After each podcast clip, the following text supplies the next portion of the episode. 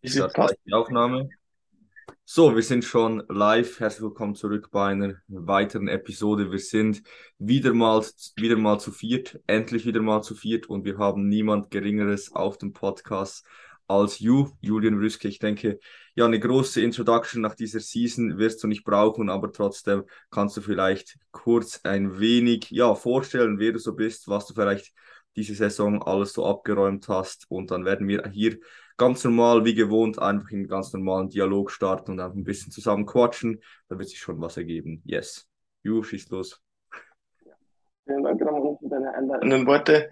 Äh, ja, genau, also wie du schon richtig gesagt hast, mein Name ist Julian Bruske, bin mittlerweile 24 Jahre alt und komme aus Niederbayern. Ich habe ähm, jetzt dieses Jahr meine zweite Wettkampfseason gestartet. Ähm, die Prep hat am 2. Mai begonnen und hat sich eben bis vorgestern schlussendlich gezogen. Ich habe drei Wettkämpfe in dieser Saison bestritten. Das war zum einen die ANBF in Perg, dann noch die Evo Classic in Siegen und dann noch die WNBF Germany in Wolfratshausen. Äh, lief soweit recht gut. Ich habe es ähm, ja tatsächlich dann geschafft, dass ich bei der ANBF mein oberstes Ziel äh, in die Wege leiten konnte, ähm, nämlich den Gesamtsieg zu holen und dann in diesem Zuge, weil das eben so meine Prämisse war, äh, erst den Gesamtsieg zu holen und dann anschließend meiner Freundin auf der Bühne den Heiratsantrag zu machen. Äh, es hat auf jeden Fall richtig gebockt und hat mich irrsinnig gefreut, dass das Ganze dann eben auch so aufgegangen ist. Ansonsten, äh, Evo Classic war dann der nächste Wettkampf zwei Wochen später, äh, war auch eine gigantische Veranstaltung, äh, hat richtig Spaß gemacht mit den ganzen ja, mit den ganzen Zuschauern, mit dem ganzen Publikum, mit der ganzen Aufmachung, der Bühnenpräsentation und so. Es war einfach ein ultra tolles Erlebnis und ähm, ja, da war es dann schlussendlich so, dass ich im Schwergewicht oder Superschwergewicht hieß es, glaube ich, sowas betitelt, ähm, den ersten Platz, also den, Gesamt, äh, den Klassensieg holen habe können und dann eben auch ins Gesamtstechen, Gesamtsiegerstechen äh, gelangt bin, ähm, wo ich schlussendlich um einen Punkt am Gesamtsieg vorbeigestoppt bin ähm, gegen den Fabier. Ich denke, das ist auch vertretbar. Äh, Fabier ist ja auch ein brutaler Athlet und dementsprechend äh, konnte ich mit dem Urteil auf jeden Fall leben. Ja, ähm, bei der WNBF, die äh, stand letztes Wochenende an, also vor gerade mal zwei Tagen. Heute haben wir es Dienstag, am Sonntag war sie genau. Und ähm, da war es tatsächlich so, ich habe da meine Ladestrategie etwas abgeändert. Ich hatte bei den ersten zwei, äh, bei den ersten zwei Wettkämpfen äh, zwei Tage geladen mit jeweils äh, so 800 bis 900 Gramm Carbs. Und ähm, jetzt habe ich mir gedacht, greife ich es mal richtig an, mache einen Rapid Backload ähm, mit eben 1200 Gramm Carbs äh, am Wettkampfvortag quasi, also am Samstag. Ähm, ich würde jetzt nicht behaupten, dass es nach hinten losgegangen ist, aber es hat auf jeden Fall noch Optimierungsbedarf. Also ich würde das Ganze beim nächsten Mal noch etwas anders gestalten, weil ich tatsächlich das Problem hatte, dadurch, dass auch natürlich jetzt mit Geburt bei uns Ich mache mal die Tür zu, vielleicht dämpft es ein bisschen. Okay. Sorry dafür.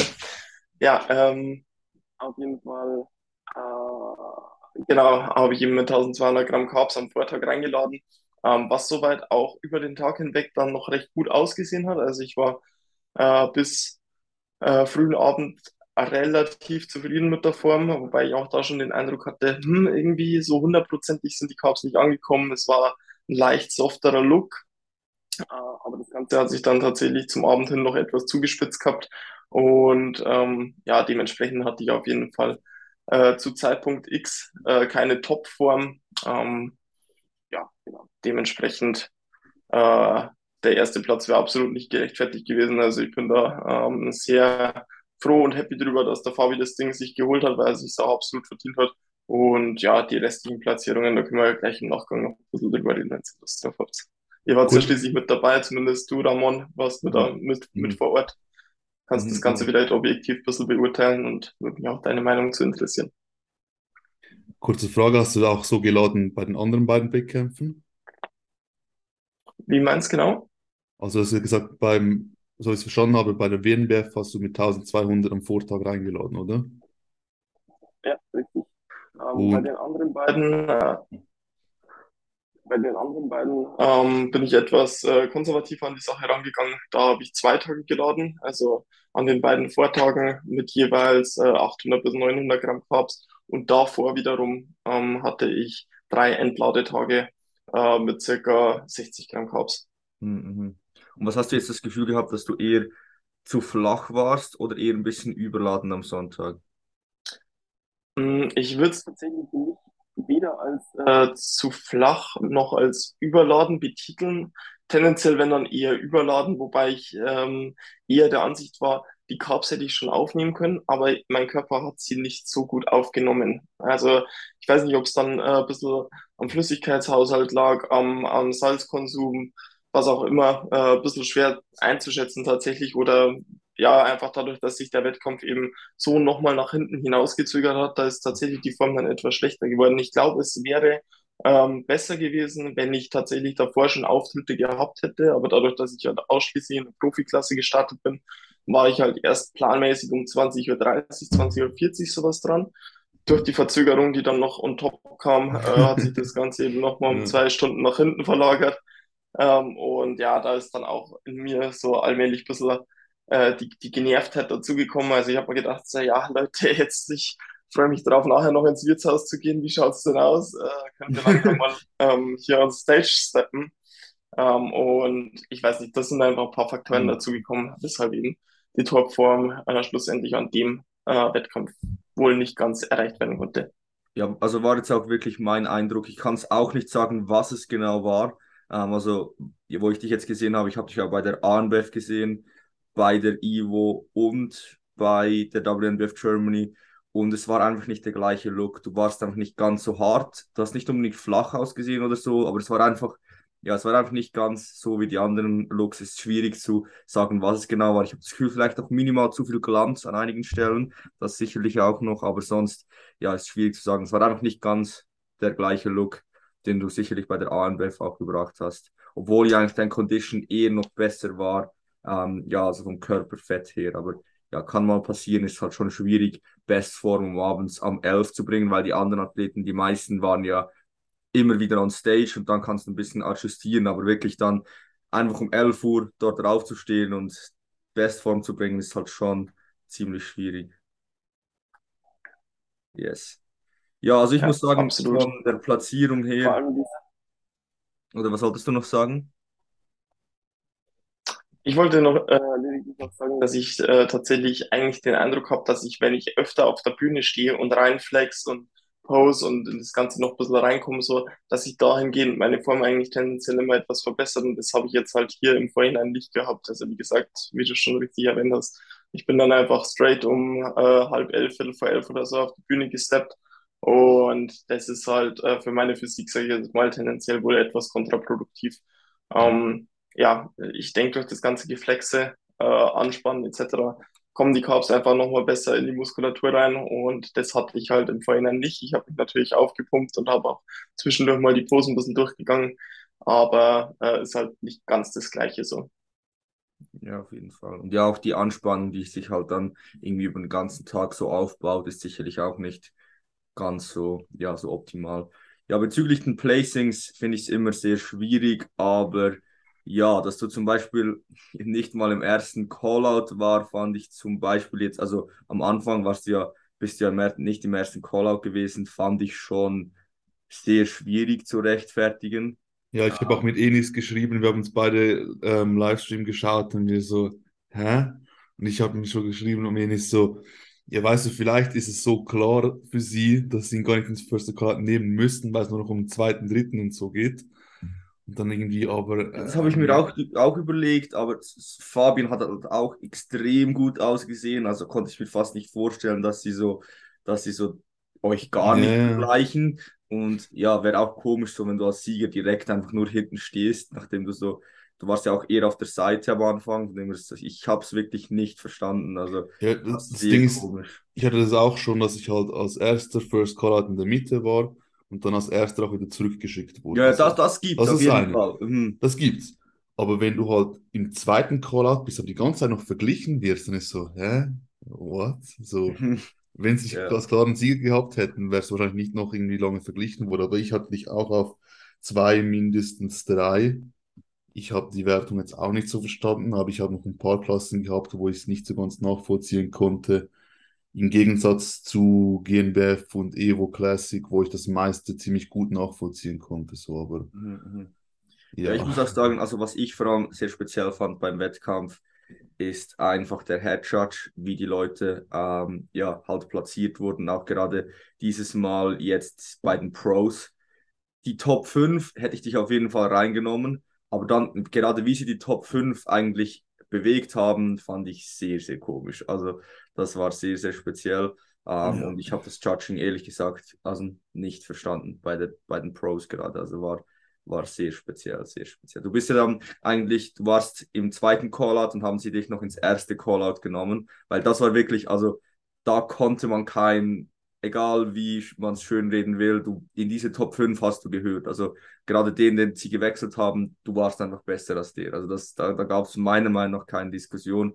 Dann, wo man dich in der Top 5 platziert, ja, das ist immer eine Diskussionsfrage, was man genau sehen will, will aber ich hätte dich jetzt schon auch eher zwischen zwei, drei, vier gesehen und nicht auf dem fünften. Aber schlussendlich, ich finde es immer schwierig, das im Nachhinein dann sich zu stark darüber aufzuregen. Schlussendlich ist es Judging und es ist jetzt halt so gewesen. Aber ja, ist schon zum Beispiel, wie heißt er, der die WNBF UK gehört, denn die WNBF UK gehört?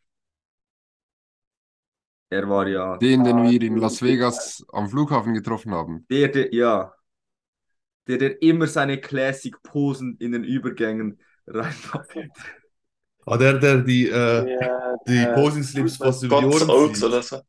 Uh, ja, ja, genau. ja, genau, der ist auf Insta so. Ja, zum Beispiel, dass er vor dir platziert hat, meiner Meinung nach, das ist wirklich meine subjektive Meinung, habe ich jetzt auch nicht so wirklich verstanden. Aber Nein, das Conditioning war ja schlecht, der Muskelmasse war Ja, gerade vom Rücken, also ich, äh, Ihr Rücken war das ein Game Over. Also ja. vor mir hin oder her. Ja, er heißt Andrew Chappell. Ja. Und der hat immer so, der hat der, von der von der Side Chest in der Side Triceps hat er immer noch so zwei, drei klassische Posts gemacht. Ja, das, der das Andrew Chappell zieht auch immer die, die, äh, die, die Posenhosen bei manchen Posen wirklich bis fast zur Brust gefühlt. So. Hm. Also ohne Scheiß, wirklich richtig hoch. Ja, so. Was sich bei den Lippen einhängt. Ja, ja, so Borat, kennt ihr die Borat-Hosen da? wo sie über die Schultern gehen? Können auch solche anziehen nächstes Mal, dann sind sie immer ja. oben. Plus die, die, Front Relaxed steht er immer so seitlich. Also ich muss sagen, er ist ja Posing-Coach und die Posen, die er steht, sehen nicht schlecht aus so, aber es ist einfach mein, also mir gefällt es jetzt persönlich nicht so, muss ich sagen. Ja. Man hat eine ästhetische Physik, auch ziemlich einen klassischen Look overall finde ich jetzt bei Bodybuilding ein bisschen unpassend. Mir gefällt halt auch nicht, aber das, ja. Ja, ja. Aber nochmals, wenn wir das einfach nochmal zusammenfassen, bist du mit dem Placing so zufrieden? Weil ich glaube, du hast dir ja schon mehr erhofft jetzt bei der WNBF Germany, oder? Ja, äh, Also ich sag mal so, ähm, wie bereits gesagt, den ersten Platz hätte ich definitiv nicht verdient gehabt, weil ich einfach ähm, nicht äh, Topform gebracht habe. Also das war so und so ausgeschlossen. Ich äh, muss tatsächlich noch die ähm, ja, High-Quality Stage-Picks jetzt mal sehen, um das Ganze noch ein bisschen besser ähm, einordnen zu können. Aber so rein von meiner, ja, von dem, was ich bisher gesehen habe und von der Intuition her, ähm, hätte ich mich tatsächlich auch definitiv äh, unter den Top 3 gesehen. Ähm, ja, einfach weil ich halt massentechnisch äh, doch wohl etwas überlegen war und ähm, Conditioning ja jetzt auch nicht off war oder ähnliches. Vom Posing her, denke ich, hat es auch relativ gut gepasst. Bühnenpräsenz kann man jetzt auch nichts dran aussetzen. Ähm, ich muss tatsächlich gestehen, dieses äh, Gejudge dieses Mal ähm, hat mich auch etwas verwirrt. Also das war äh, wirklich ein bisschen strange, weil ja, als, als äh, wie soll ich sagen, hat sich jetzt nicht irgendwie soll jetzt nicht irgendwie abgehoben klingen oder ähnliches, aber als eben der First Callout da ähm, zustande kam und dann ja 162 halt nicht aufgerufen war, habe ich mir schon so gedacht, oh ja, habe ich nicht verhört so? Also, so nach dem Motto ein bisschen, mm. also es soll jetzt wirklich nicht so klingen und so. Es kann auch sein, dass ich so oft war, dass, ähm, dass das Ganze halt gerechtfertigt war, aber ich war halt wirklich ein bisschen mhm. perplex, so vor allem, weil es bei den anderen beiden Wettkämpfen so gut gelaufen ist.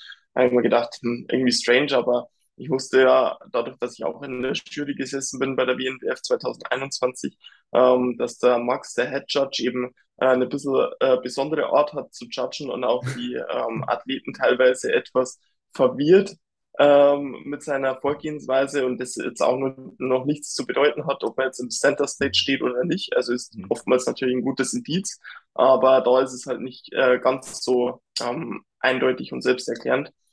Beispielsweise 2019 bin ich auch ganz am Rand gestanden, also genau da, wo ich jetzt eigentlich auch stand. Ähm, und äh, habe halt trotzdem den Gesamtsieg geholt. Und dementsprechend war ich halt dann irgendwie schon ein bisschen perplex, dass es halt dann schlussendlich nur der fünfte Platz war. Aber äh, it is what it is. So, ich komme auf jeden Fall super damit klar. Trotzdem, die anderen beiden Wettkämpfe liegen super. Ähm, ja, overall freue ich mich einfach auf die Offseason weiter zu improven. Ähm, wird richtig geil. Ich denke, geht auch noch mal einiges in den nächsten Jahren und ja, habe hab einfach nur Bock. Also. Noch eine Frage ähm, zum ersten Wettkampf, die wir bekommen haben. Wir haben einen Fragesticker gemacht. Hättest du den Antrag, also erstmal noch Gratulation zur, zur Verlobung, ähm, hättest du den Antrag auch gemacht, wenn du den zweiten gemacht hättest, wurde gefragt? Also den zweiten Platz gehabt hättest statt ersten? Das hätte ich jetzt nicht gemacht. Ich hätte ähm, mir, ich habe mir nämlich vorgenommen, äh, ausschließlich das beim Gesamtsieg äh, durchzuziehen, einfach weil das so die, die Kirsche auf der Sahnetorte dann wäre. Ja. Ähm, und ich bin natürlich auch unfassbar froh, dass es geklappt hat, aber hätte es nicht geklappt, dann hätte ich mir gesagt, okay, ich habe noch zwei weitere Wettkämpfe, jetzt wird noch ordentlich weiter gepusht, dass ich es dann schaffe. Einfach als Ansporn für mich selber zum einen, zum Anspor, äh, als Ansporn für mich selber und ähm, zum anderen auch, ja, weil, ich weiß nicht, wie gesagt, da, da wird irgendwie so die Pointe ein bisschen verloren gehen. Ja, ne, verstehe ich. Also ich finde das auch ähm, berechtigte Vorgehensweise. Hätte ich wahrscheinlich auch so gemacht. Ja. In deinem Fall, ja. Ja, und dann hättest du vielleicht noch einen dritten, äh, beziehungsweise einen vierten Wettkampf in Erwägung ziehen müssen. Das hast du vorhin auch gesagt, wenn jetzt ja. das Ganze so abgelaufen wäre, wie es jetzt äh, ja, ist, halt nur ohne ANBF-Gesamtsieg. Was hält dich davon ab, nicht zu den Worlds zu gehen, beziehungsweise zu den Worlds zu gehen, wenn ich fragen darf? Ist es, dass du ja, die Prep nicht mehr weitermachen möchtest? Ähm, ich sage mal so, da kommen einige Faktoren zusammen. Ähm, erstens merke ich so, wie mein Körper langsam schon ordentlich am Zehren ist. Also mhm. äh, die, die Low Days, die Entladetage, ähm, aber auch generell das weitere Diäten, das hat, äh, hat mir teilweise schon ein bisschen den Rest gegeben. Jetzt nicht, dass ich irgendwie psychisch da eingeknickt wäre oder ähnliches. Ähm, klar waren teilweise ein bisschen schwierige Tage dabei, aber im Großen und Ganzen bin ich super durch die Prep durchgerutscht. Äh, das Problem war nur, dass ich äh, mit den Schultern dann schon wieder in den Gelenken so leicht Probleme bekommen habe und mir gedacht habe, boah, nee, also ich merke einfach, wie der Körper sich nach mehr Kalorien sehnt. Das ist so der eine Grund. Der andere Grund war, ich habe äh, mir selber ebenfalls gesagt, also war so ähnliches, äh, ähnliche Denkweise, sage ich jetzt mal, wie die Thematik mit dem Antrag, dass wenn ich die ähm, WNBF Germany abräumen sollte, beziehungsweise hätte ich jetzt auch gegen Fabi verloren, so, aber wäre nur knapp dahinter gewesen, so Evo Classic-mäßig, sage ich jetzt mal, ähm, dann hätte ich mir gesagt, okay, passt, ich bin competitive genug, ich kann äh, auch auf die Worlds gehen, so ungefähr, und ich tue mir das Ganze noch an, so nach dem Motto. Ich sag's mal so, ich wäre jetzt so wahrscheinlich auch äh, competitive grundsätzlich. Es ist, ähm, wie gesagt, ja, der eine Tag, der war leicht der, eine Tag, der war leicht off. Äh, das hat halt, ähm, sind halt ein paar Faktoren zusammengekommen, weshalb die Form halt nicht zu 100% gestimmt hat. Aber es ist eine Momentaufnahme und äh, das hätte man auch wieder ausbügeln können, so das ist kein Problem. Ähm, aber wie gesagt, da haben dann einfach ein paar Faktoren zusammengeführt und dadurch, dass meine ganzen ähm, Kollegen, die ebenfalls mit mir auf der Bühne standen, also der John, der Nicky, den ich vorbereitet hatte, ähm, der auch, by the way, recht gut platziert hat, so über die ganzen Wettkämpfe hinweg. Leider immer nur den zweiten Platz. Ähm, bisschen schade, aber das nur am Rande erwähnt. Ähm, habe ich mir gedacht, nee, jetzt alleine da irgendwie nochmal weiter zu kämpfen, so für was denn? Also ich meine, das ja. mit den äh, mit der Worlds, das sind dann auch nochmal einige Kosten, die on top kommen. Dann ist es so, ist es ja so, ich bin ja Vollzeit äh, berufstätig aktuell bei der BMW hier in Dingolfing in meiner Heimat, ähm, wo ich eben äh, auch eine 40-Stunden-Woche habe, aber ähm, ich bin halt Planer, also Prozessplaner und da ist es eigentlich so, dass man tendenziell halt immer länger als 40 Stunden über die Woche gesehen halt ähm, in der Firma vor Ort ist. Und da habe ich mir jetzt eh schon, habe ich eh mein Arbeitspensum schon ein bisschen zurückgefahren gehabt. Ähm, und da muss, muss, muss halt auch, sage ich jetzt mal, äh, allmählich wieder ein bisschen was vorwärts gehen, beziehungsweise muss ich halt auch wieder ein bisschen präsent sein. Und jetzt mit mehr Kalorien im System bin ich natürlich auch kognitiv ein bisschen leistungsfähiger wieder. Ja, genau. ja, das kann ich sehr, sehr gut verstehen. Also mhm. absolut mhm. nachvollziehbar. Ja, ich habe auch aus ähnlichen Gründen 2017 bin ich auch nicht an die WM gegangen. Abgesehen davon, dass ich am Ende war von der Prep, war es auch so, dass halt dann auch im Studium halt war. Ich, ich habe halt rück, rückblickend hätte ich das ganze Jahr wiederholen müssen, weil ich einen Kurs verpasst hätte durch die WM, den ich nicht mehr hätte nachholen können in dem Semester. Das sind auch solche Dinge, die, die man sich einfach überlegen muss. Also ich verstehe das schon auch, dass man halt solche Dinge mit, mit einbeziehen muss, also Soziales, äh, körperlich. Also von dem her, ich denke, schlussendlich, ob du die richtige Entscheidung getroffen hast, wirst du nie wissen. So, es hat immer Vor- und Nachteile, egal was du wärst.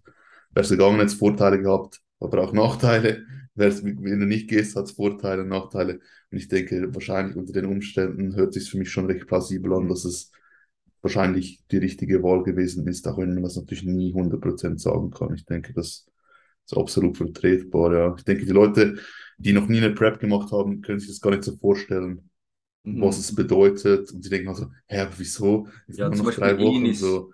Enis ja. hat sich auch entschieden, 22 die Worlds nicht zu machen. Und so viele Leute haben gesagt, ja, warum hat das Enis jetzt nicht gemacht? Es wären ja nur drei Wochen Diät. Aber schlussendlich so nach einem Wettkampf, wenn eigentlich so gedacht hast, die Season ist vorbei, nochmal so zwei, drei Wochen weiter zu pushen. Ich habe es jetzt schon zweimal gemacht ähm, für die Worlds.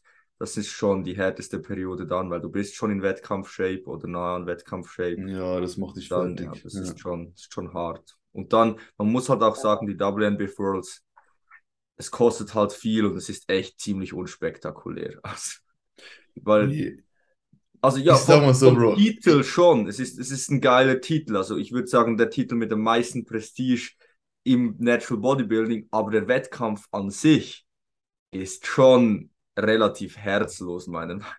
Also im Vergleich zu Evo oder sowas, oder also OnBF oder so, 100%. Ja, also, aber du hast nicht die PNBA Natural Olympia gesehen. Ich bin immer noch traumatisiert von der Erfahrung. Es war wirklich schlimm. Ja, aber das ist ja trotzdem kein Parameter, wenn ja. die noch schlechter ist. Also, Nein, aber das war der schlechteste Wettkampf, den ich im Leben gesehen habe. Also da war wirklich jeder Wettkampf war besser als der. Jeder.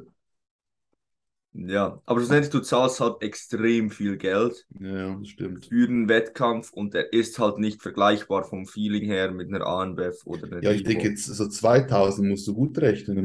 Der Flug in 900, dann die Farbe nochmal, die Wettkampfgebühren sind etwa 1,1, 1,2, dann das Hotel, Minimum vier Tage, sage ich mal, auch nochmal 400 sind wir und dann noch ein bisschen. Äh, Außer du fliegst Business und holst dir eine Suite im Palm. ja, dann ist es natürlich ein bisschen teurer. Aber dann hast du noch auch kein Geld mehr. das hat Janis so gemacht, muss man hier anmerken. Ja, ich habe mir einen Businessflug gegönnt. Ich dachte mir, wenn schon ein Businessflug jemals sich lohnt, dann in der Wettkampf-Prep. Sonst ist es einfach nice to have.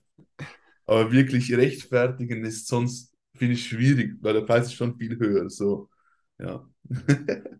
genau. Dave. Ja, gehen wir mal einen Schritt weiter. Vielleicht, Juli, genau. fühlst du dich jetzt so zwei Tage nach dem Wettkampf, ähm, jetzt Post-Prep, schon wieder ziemlich als Mensch zurück? Ah, ich fühle mich immer gut, Mann. Es ist irre. Also, es ist wirklich komplett geisteskrank.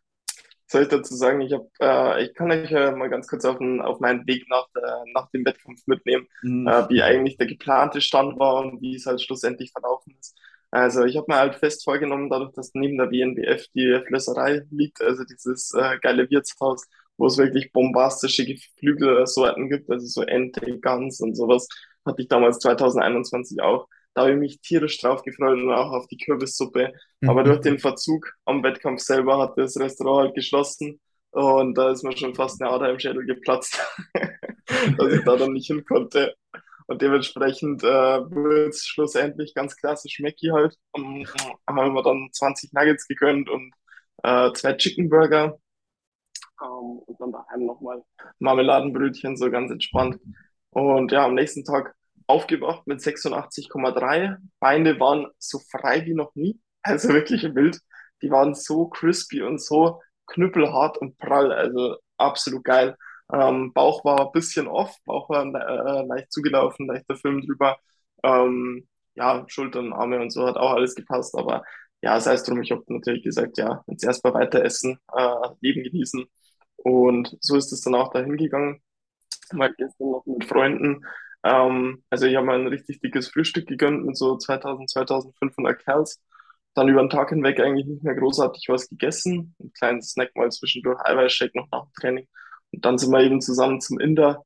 Und ich sag's euch, wir haben hier bei uns äh, in der Nähe das geilste indische Restaurant. Da habe ich mal mein Standard Meal Butter Chicken gegönnt mit Unmengen an, an dem indischen Brot, also Naan quasi und zwei Suppen vorweg und zwei so Mango-Desserts noch hinterher und eine Mango-Lassi und boah, es war einfach gigantisch. Ich habe es so in vollen Zügen genossen. Und der, den, den Rest, also eine Sache gab es, die hat mir dann komplett den Rest gegeben, weil ich das halt jetzt echt schon seit einem Jahr oder so nicht mehr hatte. Und zwar sind wir noch zum BK, also zum Burger King weiter und da habe ich mir so einen Hot Blondie mit Eis gegönnt. Boah, komplett Stich im Schacht. Also ich habe da reingebissen und habe ich, ich habe ich hab so einen Lachanfall bekommen, weil es so lecker war und weil ich so, so krass Endorphine ausgeschüttet habe. Aber ja, so weit so gut. Also das passt auf jeden Fall. Dann, als ich daheim war, nur noch so ein Nui, so ein Eis mit Macadamia quasi. Und dann schlafen gelegt. Heute war das Gewicht noch mal einen ganzen Satz höher, so 88,5 oder so, ich weiß es nicht genau. Aber jetzt bin ich eigentlich auch schon tatsächlich recht gut befriedigt, muss ich sagen. Ähm, habe ähm, hab eigentlich gesagt, ja, so rum jetzt wieder langsam zurück in die Routine finden und wieder ja so mit 4000, 4500 irgendwie weitermachen, dass halt äh, der Wasserhaushalt nicht komplett eskaliert und ich halt nicht äh, ultra die Wasserwampe dann schiebe. Kurze Frage, ja. wurde auch noch eine Frage gestellt, wie groß und wie schwer bist du jetzt? Gewicht am Wettkampf und Gewicht zur Offseason vielleicht? Also ich bin, äh, wurde jetzt unterschiedlich eingemessen. Die äh, Skalen, sage ich jetzt mal, die weichen da so ein bisschen untereinander ab. Bei der ANBF waren es 1,76. Ähm, Im Normalfall bin ich aber irgendwas zwischen 1,77 und 1,78 groß. Oder klein, je nachdem, wie man sieht, eigentlich recht normal, würde ich behaupten. Also, sorry, dass ich unterbreche. Weißt du, was ich glaube? Ich, Enis, äh, Sepp und du wir haben uns jetzt alle quasi gemessen, also im Wettkampf oder kurz vor dem Wettkampf. Wir waren alle ziemlich genau eineinhalb Zentimeter kleiner, als wir gedacht haben. Ah, okay. Vielleicht schrumpft man einfach durch die Diät. Keine Ahnung, könnte schon sein, dass irgendwie die Bandscheiben oder so vielleicht noch ein bisschen weniger ja, Wasser enthalten. Kann das Fett in den Füßen vielleicht noch einen halben Zentimeter. Keine ja. Ahnung. Also das höre ich jetzt von allen bis jetzt, die in der Prep sich mal gemessen haben, dass sie alle kleiner waren. Ziemlich genauso eineinhalb Zentimeter. Du sagst auch so eins, zwei Zentimeter kleiner als sonst, würde schon passen. Sorry, das Gewicht jetzt ja. wollte ich nicht unterbrechen eigentlich. Alles gut. Ja, bei der Evo, da habe ich mich tatsächlich mit 1,77 oder so, äh, 1,77,5, ich weiß nicht mehr genau, eingemessen. Das kommt auf jeden Fall recht realistisch hin, deswegen, das wäre dann wieder ein bisschen konträr zu, ja, zu eurer Vermutung, sage ich jetzt mal. Ähm, aber äh, gewichtstechnisch lag ich jetzt bei der ANBF bei, ähm, bei der Einwaage bei 85, äh, bei, bei 85,8. Äh, Lowest In waren da ähm, 84,9. Dann habe ich nochmal weiter gepusht äh, zur Evo Classic hin auf ähm, 83,8 Lowest In und Wettkampfgewicht äh, 86,3, glaube ich. Ähm, genau, und bei der, bei der äh, WNBF ähm, waren sie ebenfalls äh, Lowest In 83,7 und ähm, ja, Bühnengewicht dann 86,3 wieder. Ja, also ganz interessant eigentlich tatsächlich, weil ähm, Bühnengewicht beziehungsweise Einwaage von der WNBF und von der Evo Classic gleich hoch waren, aber der Look halt doch so krass differiert hat. Also äh, ein bisschen faszinierend an der Stelle. Aber ja, ich habe tatsächlich ähm, ein paar Learnings äh, aus der ganzen Thematik gezogen. Ähm, und zwar habe ich tatsächlich den Eindruck, dass wenn ich einfach gar nicht am Tag davor lade, also vorausgesetzt, ich stehe jetzt am Abend auf der Bühne, ähm, dass ich tatsächlich gar nicht lade.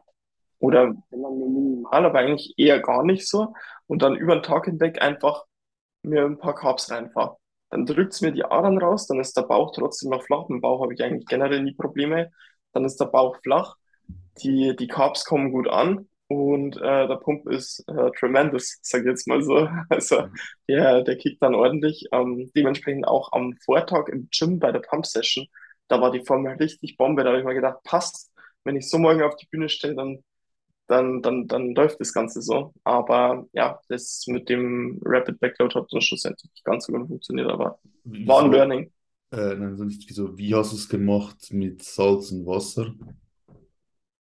Ähm, ich habe Salz äh, über die Endladetage kon komplett konstant gehalten, dann äh, beim Ladetag oder bei den Ladetagen äh, leicht erhöht, so um äh, ein, zwei Gramm, einfach weil ja das Foodvolumen, sage ich jetzt mal, ein bisschen höher ist, äh, Carbvolumen ähm, deutlich mehr ansteigt und damit das Ganze halt auch vernünftig eingelagert wird. Carbs, äh, Salz ein bisschen in die Höhe, ähm, Wasserzufuhr relativ konstant gehalten ähm, genau, und Süßstoffe tatsächlich ein bisschen reduziert, wobei ich tatsächlich ultra der Süßstoff-Junkie in der Diät bin und da äh, das in mir so viel Stress auslöst, wenn ich dann irgendwie wirklich nur noch auf Wasser zurückgreifen muss. Ähm, mhm. Ja, dementsprechend habe ich da jetzt nicht komplett drauf verzichtet oder so. Mhm. Okay.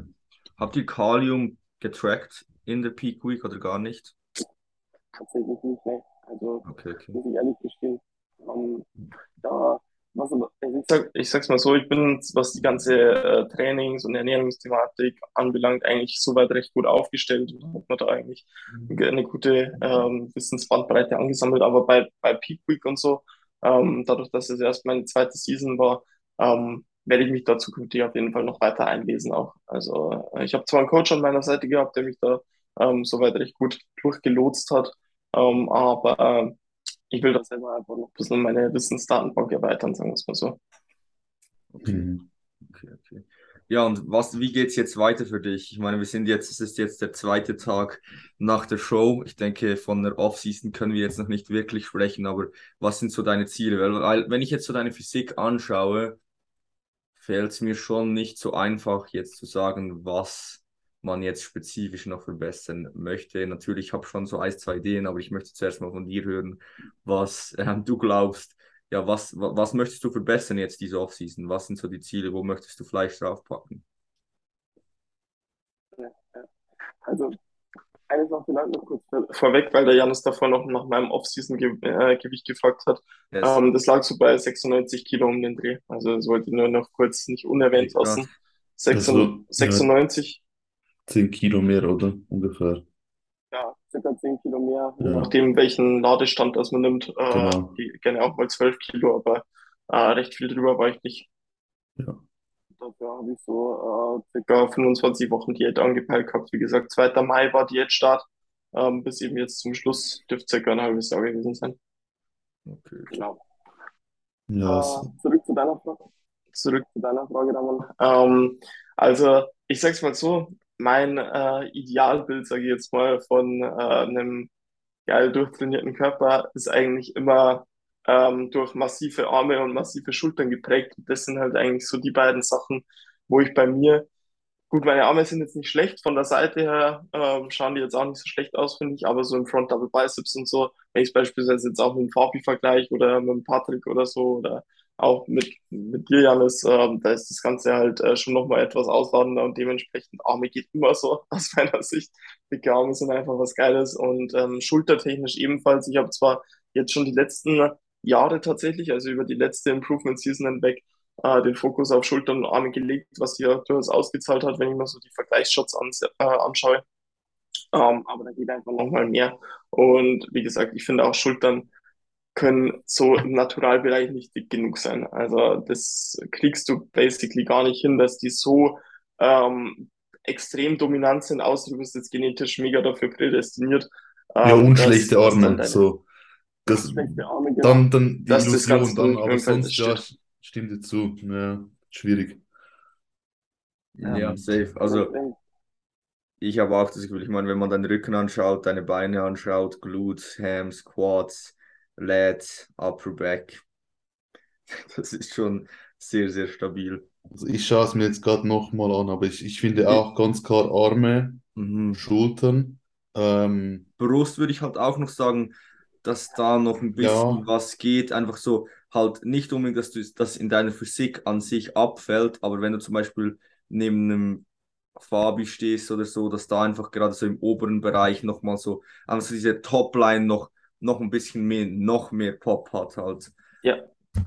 Da bin ich auch vollkommen bei dir.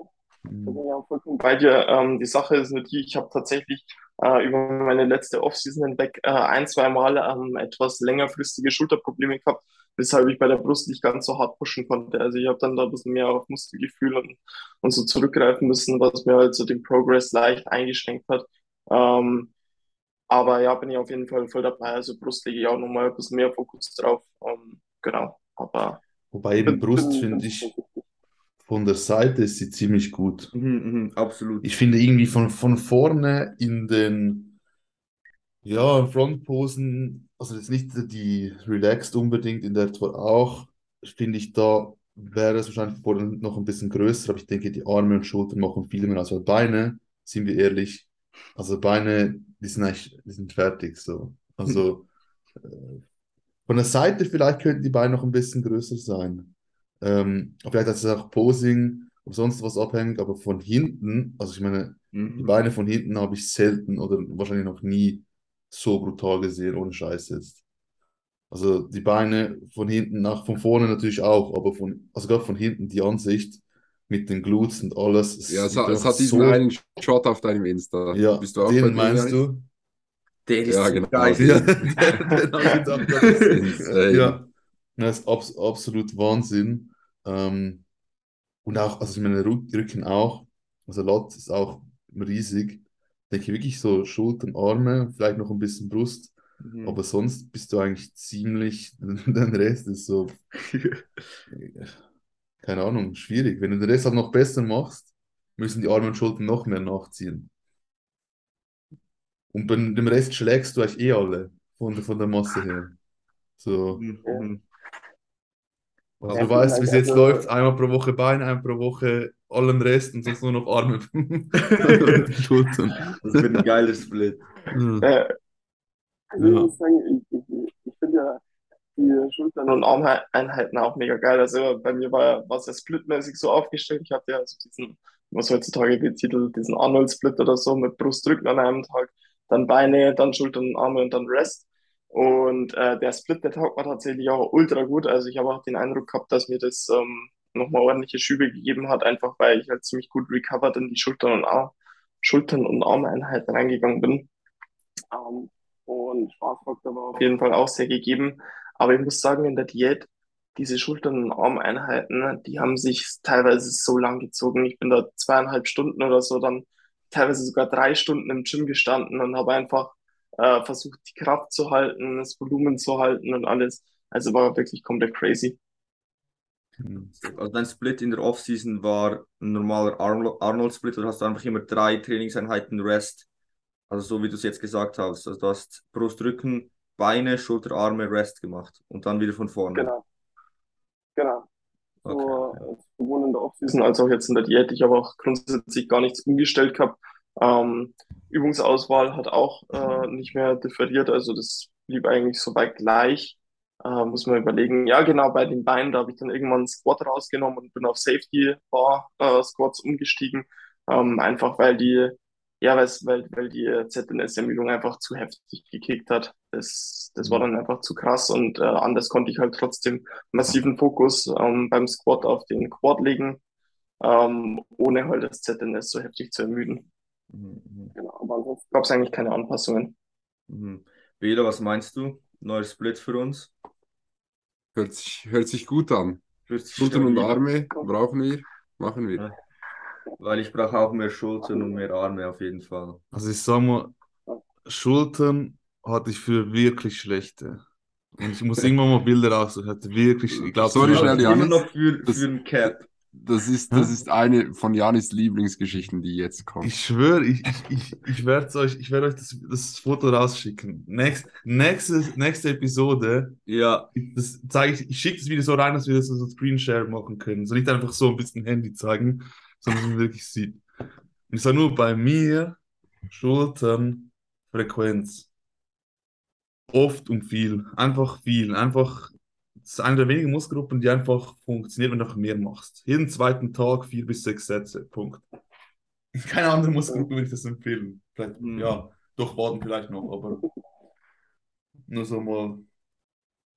Janis absolute Lieblingsgeschichte. Weil ich habe auch, hab auch einen reinen Shoulder Day gehabt sogar. Und es ist einfach nix, nix. Ich habe zwei Stunden nur Schulter trainiert. Nada ist passiert. Nada. Zweimal pro Woche Schulter, nada. Dann, als ich richtig raufgefahren bin, ja, aber ja. Vielleicht ist es auch noch bei mir und vielleicht ist es auch ein Cap. und meine Schultern waren schon immer gut. Ja. Bin auf jeden Fall ultra dankbar Tipps. Das äh, lässt sich tatsächlich auch, denke ich, bei meinem Split recht gut umsetzen. Ähm, da würde ich es dann einfach so machen, dass ich halt bei den bei Brust und Rücken äh, noch ein paar, paar Sätze Seitheben mit reinklatsche, ein paar Sätze Rear Delts und dann passt das Ganze eigentlich. Ja, dann hast du eigentlich wirklich jeden ähm. zweiten Tag perfekt die, die, die Schultern drin. Und, hm. Warum? Ich muss auf diesen Split. Ich glaube, ich, ich, muss, ich, muss, ich muss einen Arnold-Split fahren. Ich brauche auch, auch mehr Schultern und mehr Arme. Scheiße. Bela, wir machen einen Arnold-Split. Ja, wir müssen das, wir müssen das kommunizieren. Äh, bei Ramon gibt es ja dann noch eine Veränderung, aber da gehen wir jetzt noch nicht weiter drauf ein. Ähm, wir haben ganz, ganz viele Fragen bekommen und zwar drehen die sich meistens um zwei Dinge und das sind zum einen deine Beine und zum anderen dein Rücken. Nicht weiter verwunderlich. Äh, aber was würdest du sagen, was ist der Grund, warum du so gute Lads hast oder warum du so einen guten Rücken hast? Also nebst Eltern, das zählt Nebst Eltern, nicht. ja.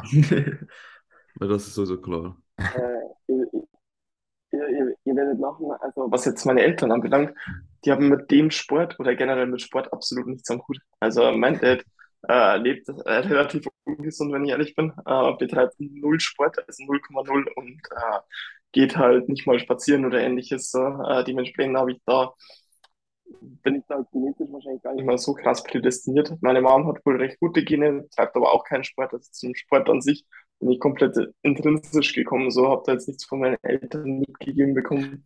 Ja, nicht, nicht so ähm, die Sportbegeisterung, mehr einfach so rein Genetik. Weil wir wissen ja nicht, wenn dein Vater vielleicht müsste nur drei Sätze Klimmzüge machen pro Woche und er hätte auch so einen Latt wie du. Who Ja, genau, das ist schon recht. Ähm, nee, also Boah.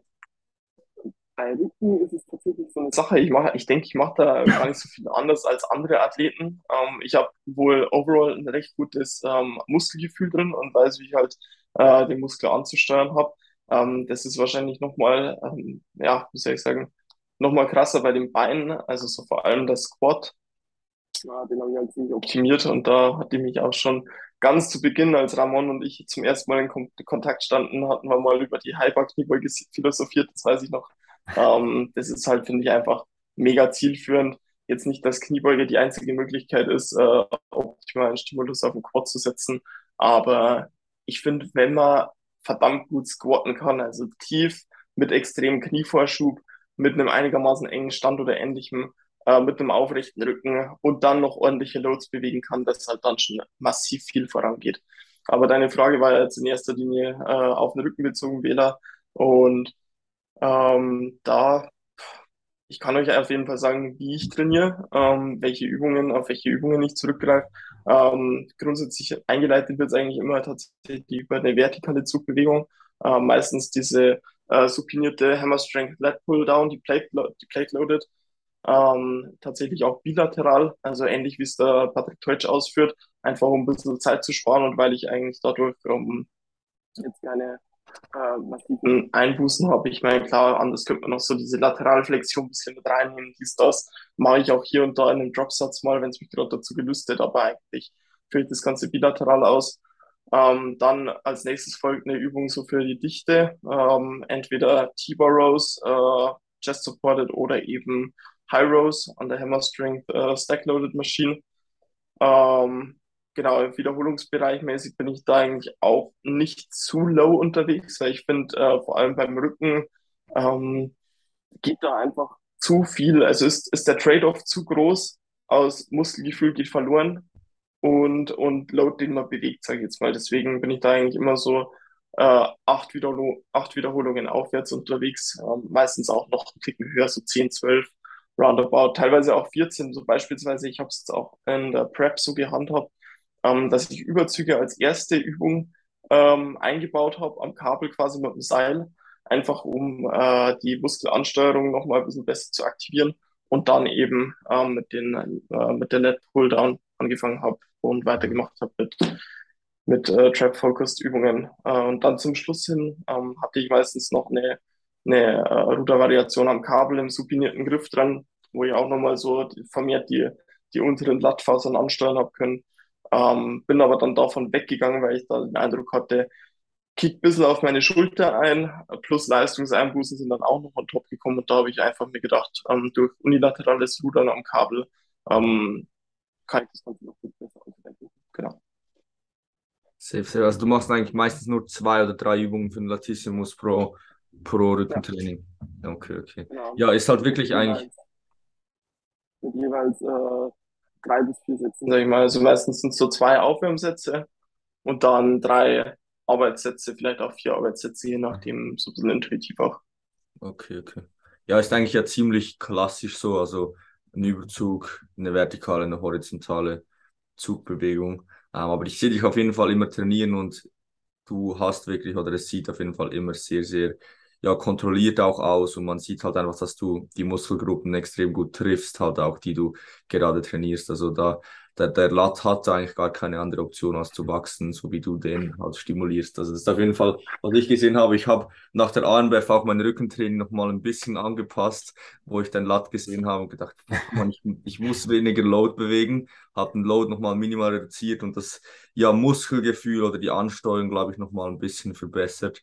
Ähm, bin jetzt gespannt, ob da in meinem Lat auch so, so ein Berg wächst. Ich habe das Gefühl, das ist halt schon sowas für die Rhomboiden und Lat habe ich das Gefühl, ist die Ausführung lieber ein bisschen kontrollierter schon hilfreich, halt für die Traps und Rückenstrecker halt nicht, aber mhm, mhm. ich denke schon so, also das hätte ich auch jetzt gesagt, was sind so Rückentraining, ist es das Training, wo ich noch am kontrolliertesten arbeiten würde von fast allen so. Ja. Ja, und es ist halt einfach. Vor allem, vor allem bei Lad Movements, finde ich. Ja. ja. Genau, ich finde auch. Halt so easy, dass die also das Rhomboiden-Trapez übernehmen, gerade wenn du halt dein Schulterblatt nicht so unter ja, ja. hast und dann Bizeps auch und dann bist du halt irgendwie. Du kannst halt so easy bescheißen, so easy bescheißen. Und es sieht sogar noch gut aus. Also man, ja. man sieht so von außen gar nicht, dass du. Also jetzt meine Lad Pulldowns sehen genau gleich aus wie davor, aber ich nehme halt irgendwie 20 Kilo weniger Load und ich bewege es einfach mehr aus dem Latt. Aber von außen haben beide gut ausgesehen. Oder Bela, was wolltest du noch sagen? Nichts. Alles gut. Der Bela wollte sagen, schwer und falsch ist immer besser. und er hat ja, den Tipp einfach Dann bin ich nicht in der Position, das zu beurteilen. Ich bin nur am Horchen und ich nehme gerne Tipps mit. Ja, Sonst noch ein paar kurze Fragen an Julian. Äh, ich habe gehört, viele, viele haben gefragt, ob du mit Patrick Reiser verwandt bist. Und ich glaube, ich bin ein bisschen daran schuld, dass das überhaupt gefragt wurde. Ähm, aber ich glaube, es liegt vor allem an den Haaren. So, dass du eine ähnliche Frisur hast, wie Patrick eine Zeit lang gehabt hat. Und weil, wenn ich andere Fotos von dir anschaue, von früher mit der anderen Frisur, sehe ich wenig Ähnlichkeit. Ich wäre nie, nie drauf gekommen, so. Ja. Aber ich glaube, die Frage können wir mit Nein beantworten. Aber könnte schon so ein Cousin oder so vielleicht sein. Ja, ja genau. Ähm, Ziele im Bodybuilding. Ziele im Bodybuilding? Mhm. Um, Doch keine kurze Frage. das ist auch schwierig zu beantworten. Also ähm, die Ziele für die Saison habe ich auf jeden Fall soweit erreicht. Äh, das, das passt eigentlich. Ähm, grundsätzlich jetzt für den nächsten Aufbau. Es ist halt natürlich mehr, mehr Fleisch an den richtigen Stellen drauf zu packen, einfach äh, Spaß am Training zu haben, äh, andere auch zu einem gewissen Grad zu motivieren. Also das freut mich immer wieder, wenn Leute auf mich zukommen. Ähm, Im Gym natürlich jetzt in der Prep war ich auch hier und da ein bisschen genervt, wenn, wenn mich Leute permanent angesprochen haben, weil ich halt einfach doch in meinem Fokus drin war und, und so. Aber ähm, ja, äh, grundsätzlich ja, zukünftig halt weiterhin an, an Profimeisterschaften dann teilnehmen. Ich meine, ich habe mir jetzt die DFAC Pro Card gesichert bei der ANBF. Ähm, bin da tatsächlich auch gefragt worden von der Vice Presidentin oder so, ähm, ob ich denn auf die Cayman Islands jetzt kommendes Wochenende kommen würde, äh, weil sie meinte, dass ich äh, tolle Chancen hätte, da auch den äh, ja gegen Leute wie David Kay und so weiter äh, gut abzuschneiden oder gegebenenfalls auch zu gewinnen etc. Ähm, ja, also solche Sachen würde ich dann halt für die nächste Season quasi äh, in Betracht ziehen. Mhm. Aber mh, mm, es kann tatsächlich auch sein, dass ich dann beim nächsten Mal bei dem einen oder anderen ungetesteten Verband noch mitmachen werde, so beispielsweise, wie es jetzt eben der Patrick gemacht hat, äh, einfach so ein bisschen in die Classic Physik reinschnuppern und schauen, was, was da zu holen ist, ob da, ob ich da auch competitive wäre oder ob ich da halt äh, einfach mal blank untergehe. Wäre auf jeden Fall interessant. Nee, untergehen wirst du nicht. Mhm. Das wirst du nicht. Ja.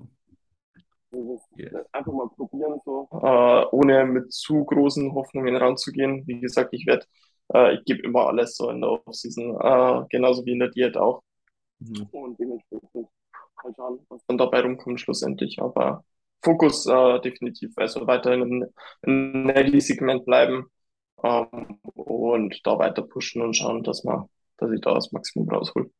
Safe. Eine Frage, die vielleicht mich noch interessieren würde, oder Janis, vielleicht habe ich dich gerade unterbrochen. Ja, Willst du noch was zu dem, dem Thema sagen? Nö, nö, nö, nö. So. Okay. Ja, ich habe noch eine Frage einfach so bezüglich der Off-Season. Ähm, wie, wie restriktiv bist du so in der Off-Season oder wie locker, wie ernsthaft bist du so in der Off-Season jetzt, wenn das halt so zwei, drei Monate drin bist? Bist du so jemand, der halt ja, wenn er irgendwo hingeht, seine fünf Meals dabei hat und ähm, ja, jeden Tag halt seine Makros aufs Gramm trackt oder bist du hier einfach so ein bisschen lockerer, hat nailst natürlich die Basics, aber ja, wo, wie bist du da so eingestellt, gerade in der Offseason? Natürlich in der Diät ist klar, wer der Athlet ist, der ist on point, aber so wie sieht es bei dir da so in der Offseason aus? Um, ähm, ja, äh, dieses, dieser Ausdruck, äh, ich nail die Basics, trifft es eigentlich verdammt gut. Also ich bin da äh, jetzt die letzten Jahre eigentlich immer so unterwegs gewesen, dass ich einfach mir alles gönne, worauf ich Bock habe. Also komplett durch die Bank. Ähm, ich bin aber von Grund auf her einfach so eingestellt, dass mich äh, gesunde Sachen in Anführungszeichen, beziehungsweise nicht so fettüberladene Sachen, nicht so Süßkram und so weiter, das, das Zeug mich halt einfach nicht so triggert und bockt. Ähm, und dementsprechend ich halt einfach, was weiß ich, lieber zum Subway gehe, anstatt dass ich mir äh, zwei Big Macs reinpfeife, so rein von der vom, vom, von der Vorgehensweise her, aber dass ich irgendwie mit Meal Prep unterwegs bin oder so in den ganz seltensten Fällen. Also nur wenn ich weiß, okay, da gibt es jetzt wirklich null Scheiß zum Essen oder halt null Protein oder so, dass wir safen können, dann habe ich halt meinen Shake dabei und Bananen oder was auch immer, aber so mega unkompliziert und genieße genieß da mein Leben in vollen Zügen. Ähm, das passt soweit auch recht gut. Eine Sache gibt es, die ich tatsächlich jetzt abwandeln werde von den letzten Off-Seasons, äh, zur kommenden Offseason. Ich habe es jetzt vergangene Offseason schon besser gemacht als die davor. Ähm, werde jetzt aber nochmal etwas besser machen und zwar, dass ich einfach mehr, nochmal mehr Fokus auf ähm, Carbs setzen werde. Ähm, einfach aufgrund dessen, dass also mehr Fokus auf Carbs und weniger und, und Fette halt so niedrig wie möglich halten. Einfach aufgrund dessen, weil sonst meine Verdauung wieder zu sehr verlangsamt wird und meine Sättigung zu hart reinkickt. Also ich bin grundsätzlich jemand, der einfach nicht so irrsinnig große Mengen essen kann über den langen Zeitraum hinweg. Und ähm, wenn ich aber das Fett relativ low halte, dann sollte sich das Ganze ähm, besser gestalten lassen. Und vor allem habe ich dann auch knall, äh, prallvolle Glykogenspeicher, kann noch besser performen im Gym, dementsprechend richtig viel Carbs ins System reinschaufeln, so viel wie es geht, sage ich jetzt mal, dann wird das Ganze auch. Da vielleicht noch gerade eine kurze Frage, was waren oder was sind so typische Off-Season-Makros bei dir? Du darfst also, ja. Ähm, also grundsätzlich schaue ich halt, dass ich teilweise abdecke, so äh, 2 bis 2,5 Gramm pro Kilogramm Körpergewicht. Ähm, jetzt in der Diät habe ich es äh, akribischer auf 2,5 Gramm, sogar teilweise ein bisschen höher gehalten. Ähm, in der Offseason bin ich da ein bisschen flexibler unterwegs. Ähm, vom Fett her, sage ich mal so, will ich auf jeden Fall anpeilen, nicht über äh, 1 Gramm mal, wenn ich mal ein bisschen mehr auswärts essen gehen sollte oder so, auch mal 1,5 Gramm pro Kilogramm Körpergewicht zu essen. Ähm, aber halt nicht so komplett zu eskalieren mit 200, 300 Gramm Fett am Tag oder so. Ich meine, das äh, kommt in den seltensten Fällen vor, aber ich versuche das halt wirklich komplett zu umgehen und auch ähm, Tag eigentlich auf 1 Gramm pro Kilogramm Körper, Körpergewicht zu beschränken. Und ja, den Rest halt mit Carbs auffüllen. Ich denke, dass ich so ähm, fürs Erste jetzt mal 4000 Kerls circa anpeilen werde, ähm, um damit eben einen signifikanten Überschuss zu fahren, der aber auch nicht zu groß ist, dass ich nur Fett ansammle, sondern einfach so, dass ich recht gut recover und äh, wieder auf, auf Basement-Level zurückkomme quasi. Und ja, dann eben schauen, wie sich das Gewicht verhält und gegebenenfalls nach oben hin anpassen eben. Oder halt denke, früher oder später muss ich halt Richtung 4500 Kalorien oder so hochwandern, damit eben ähm, ja, auch weiter Zuwächse zu erhoffen sind. Okay, okay. Ja, ist auf jeden Fall immer spannend zu sehen, irgendwie die oder viele sehr guten, gute Athleten ähm, ist, ja, haben genau diesen Approach, den du jetzt fährst, also dass sie eigentlich immer die Basics nailen. Ähm, aber ich kenne eigentlich praktisch keinen wirklich guten Natty-Athleten, der so akribisch die sich in der Offseason verhält wie in der Prep. Ich meine, ich, ich kenne wirklich so in der dieser Bubble drin gibt es ja sehr viele Athleten, die so echt immer das jeden Tag genau das gleiche essen, immer jeden Tag alles aufs Gramm hitten. Aber wenn man das so beobachtet, sind das meistens eigentlich gar nicht die Athleten, die am besten sind. Die meisten guten Athleten haben da einen ziemlich lockeren Approach. Also ist auch wieder sehr spannend, das so zu sehen. Ja, wobei ziemlich locker. Ich meine, bin ich ganz sicher, hast du getrackt? Also die Kalorien am Tag? Ich war, tats ich war tatsächlich ziemlich intuitiv unterwegs äh, in der ja. Offseason. Ich habe hab mich da mehr an meinem, ähm, an meinem Gewicht orientiert, wie sich es eben mhm. verhält äh, und eben an, anhand, anhand dessen entschieden, äh, ob ich mehr, zu, mehr essen soll oder nicht. Ähm, Eiweiß habe ich immer so überschlagen und auch geschaut, dass ich meine äh, vier bis fünf Protein-Feedings über den Tag hinweg drin hatte. Ja. Aber abseits davon äh, habe ich tatsächlich nie getrackt über die Offseason hinweg. Okay. Nur so überschlagen. Okay, okay. Ja, ich meine einfach mit locker nicht, ähm, dass es irgendwie schlechter ist oder irgendwas, sondern ich meine auch mit locker. Also ich sehe sehr wenige gute Athleten, die halt jeden Tag das gleiche essen und wie gesagt. Ja, stimmt. Ähm, die halt diese extremen Einbußen in der Offseason quasi mitnehmen. Ja, ja, genau. Ich denke, auf die also lange Sicht schätzt ihr eher ein Bein damit. Halt. Ja. ja. ja. Ja, sehe ich auch so. Also die Sache ist halt ähm, jetzt in der Diät habe ich natürlich schon komplett auf Meal Preps und so zurückgegriffen. Äh, was heißt natürlich, also 2019 habe ich es nicht so gemacht, da war ich halt auch mega viel Auswärtsessen, Subway, äh, Asiate und was auch immer und habe bestimmt auch die ein oder anderen Makros äh, ziemlich falsch eingeschätzt. Um, ähm, aber schlussendlich hat es auch recht gut funktioniert, aber halt nicht so gut wie jetzt in dieser Season. Ähm, muss aber dazu sagen, es ist halt schon ein massiver Stress, wenn du äh, eben Vollzeit arbeitstätig bist und dann deine ganzen Meals immer perfekt preppst und immer das Gleiche und dann auch noch vielleicht so, äh, so umfangreiche Meals, wie es ich jetzt hatte, mit Rice, Chicken, Asia-Gemüse und so. Äh, da bin ich auch mega froh, dass meine Freundin mich da so unterstützt hat und eben das Ganze für mich äh, in den meisten Fällen gepreppt hatte, weil ich hätte einfach nicht die Zeit dazu gehabt und das hätte mein mhm. Stresslevel nochmal so massiv Props nach oben und Shoes Freundin. Props. ja, auf jeden Fall. genau. Nee, also ich finde, da muss man wirklich so ein bisschen den, den gesunden Mittelweg finden, einfach auch um seine Stresslevel low zu halten und sich einfach nicht zu sehr im Detail zu verlieren. Ja, ja gut, habt ihr gerade noch Fragen, Jungs? Oder Scha ich schau noch mal in den Sticker rein. Ja, ich schau auch noch mal. Wir noch ein, zwei kurze haben vielleicht. Safe. Ähm, Seit wann ziehst du Bodybuilding wirklich kontinuierlich durch? Was auch immer das heißt. Okay. Ähm, also grundsätzlich, ich muss da tatsächlich kurz von vorne anfangen. 2000, äh, vor neun Jahren circa mit Kraftsport generell begonnen. Dabei so zwei bis dreimal pro Woche die ersten zwei Jahre äh, bei uns im Kraftraum von meiner alten Schule trainiert. Äh, einfach easy going noch Du auch, oder wie? Ja, ja, im Kraftraum in der Schule habe ich auch begonnen, ja. ja. Im Gymnasium. Ja, ich auch. Ja, bei mir auch legendär. Das ist das Geheimnis, genau, Leute. Jetzt wisst ihr es. ähm, genau, das sind die ersten zwei Jahre. Dann ähm, noch parallel noch ein paar andere Sportarten betrieben gehabt, so ein bisschen Leichtathletik, ein bisschen Turnen und so, glaube ich. Ähm, aber dann eigentlich schon recht schnell übergegangen ins Fitnessstudio und dann auch äh, vier, fünf vier, fünf Mal pro Woche gegangen oder eigentlich fünfmal. So meistens war es so, dass ich unter der Woche immer gegangen bin, Wochenende frei hatte und dann ist eigentlich auch der Fokus so richtig losgegangen. Also da habe ich dann schon äh, geschaut, dass ich ordentlich gepusht habe. Hatte anfangs noch einen Fünfer-Split. Ähm, bin dann nach zwei Jahren oder so auf den Ober Unterkörper umgestiegen, wo auch nochmal massive Schübe dazugekommen sind. Also das hat sich, die Hördefrequenz hat sich auf jeden Fall bezahlt gemacht. Und ja, dementsprechend bin ich so, würde ich mal sagen, seit sieben Jahren mittlerweile ziemlich kontinuierlich und mit voller Kraft am Eisen. Mhm, mhm. Ja, ist schon eine ziemlich lange Zeit, also wirklich so sieben ernsthafte Jahre sind schon ja. viel, also ist schon ziemlich lange.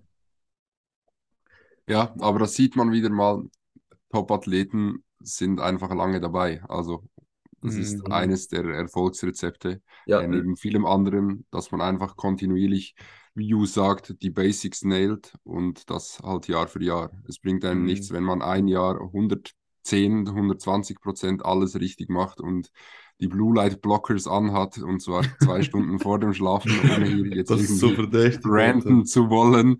Aber ähm, lange Zeit bewährt sich einfach. Ja, das ist auch wirklich das, was man beobachtet. So, keine Ahnung, die, die guten Athleten sind halt wirklich seit vielen Jahren mit den Basics am Start und die wirklich immer. Also wirklich einfach, mhm. die Calories sind immer ungefähr in dieser Range, die Gaining Rate ist da, das Training ist immer da, es ist hart und progressiv. Aber ich kenne wirklich keinen guten Athleten oder wenige gute Athleten, die mit ihren Blue Light Blockers. ja. ja. Ja. Also nichts gegen Blue Light Blockers. Wenn du das machen willst, vielleicht bringt es ja irgendwas, vielleicht kannst du noch ein Prozent rausholen, ist ja nichts Schlechtes. Aber es ist kein drum. Basic. Es ist kein ja. Basic. ja, also es geht nicht darum, dass man das nicht machen darf oder nicht machen sollte. Es ist einfach so, ja, was, was ich beobachte. Das ist einfach ein gutes Beispiel. Ja, macht euch einfach nicht zu viel Stress, so, nehmt die Basics, nehmt, nicht, nehmt es nicht ernster als nötig, so. Das ist einfach so ein wichtiger Take, den ich immer wieder so mir denke, nimm es nicht ernster, als es nötig ist, so. Ja, Fokus einfach auf die, auf die Basics und dafür lieber die 100% als irgendwie sich da wieder ablenken lassen mit irgendwelchen Details, die einfach niemand interessiert. Auch ich werde immer Fragen gefragt, weil ich einfach denke so, ich kenne niemand, der irgendwie auf meinem Level oder höher ist, der sich über solche Dinge überhaupt Gedanken macht. Weil es spielt keine Rolle so, ja, aber Antioxidantien äh, in, den, in den Beeren vor dem Training so, nobody gives a fuck. Niemand interessiert das.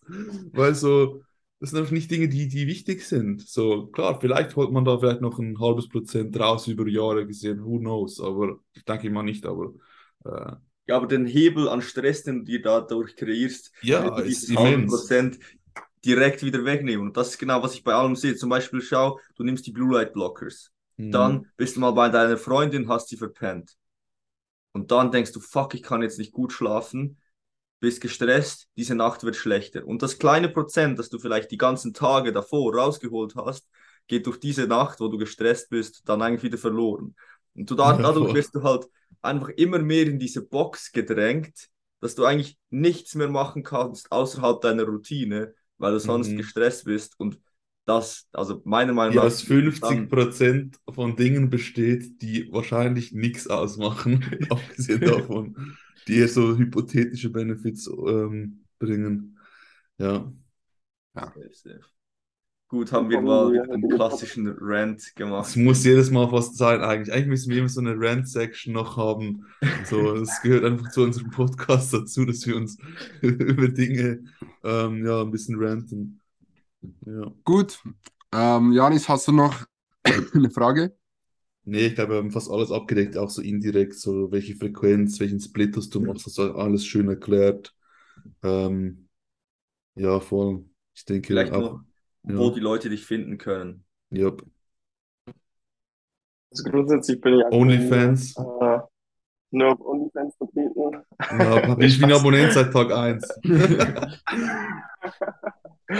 äh, nee, auf Insta eben ähm, Julian-Grueske. Äh, genau, da bin ich eigentlich auch soweit relativ aktiv, sowohl storytechnisch als auch feedtechnisch. Deswegen da würde mich auf jeden Fall freuen, wenn die Leute vorbeischauen. Und ansonsten, ja, soweit keine weiteren Social Media Plattformen aktuell. Perfekt, ja, gut. Ähm, dann denken wir, wäre es das gewesen für heute. Äh, wir möchten uns ganz, ganz herzlich bei dir bedanken, Julian. War uns eine Freude, wie gesagt, dich hier bei uns begrüßen zu dürfen. Super sympathischer Kerl, also check den wirklich sehr, sehr gerne ab. Ultra, ultra guter Athlet. Die Front Double Vakuum Pose von ihm ist eine der besten Posen, die ich, glaube ich, in meinem Leben je gesehen habe. Also wirklich extrem, extrem ästhetisch. Das müsst ihr gesehen haben. De dementsprechend schaut vorbei. Ähm, vielen Dank, dass du dabei warst und bis zum nächsten Mal. Ja, vielen Dank, Leute. Haut rein. Peace. Ja. Peace out.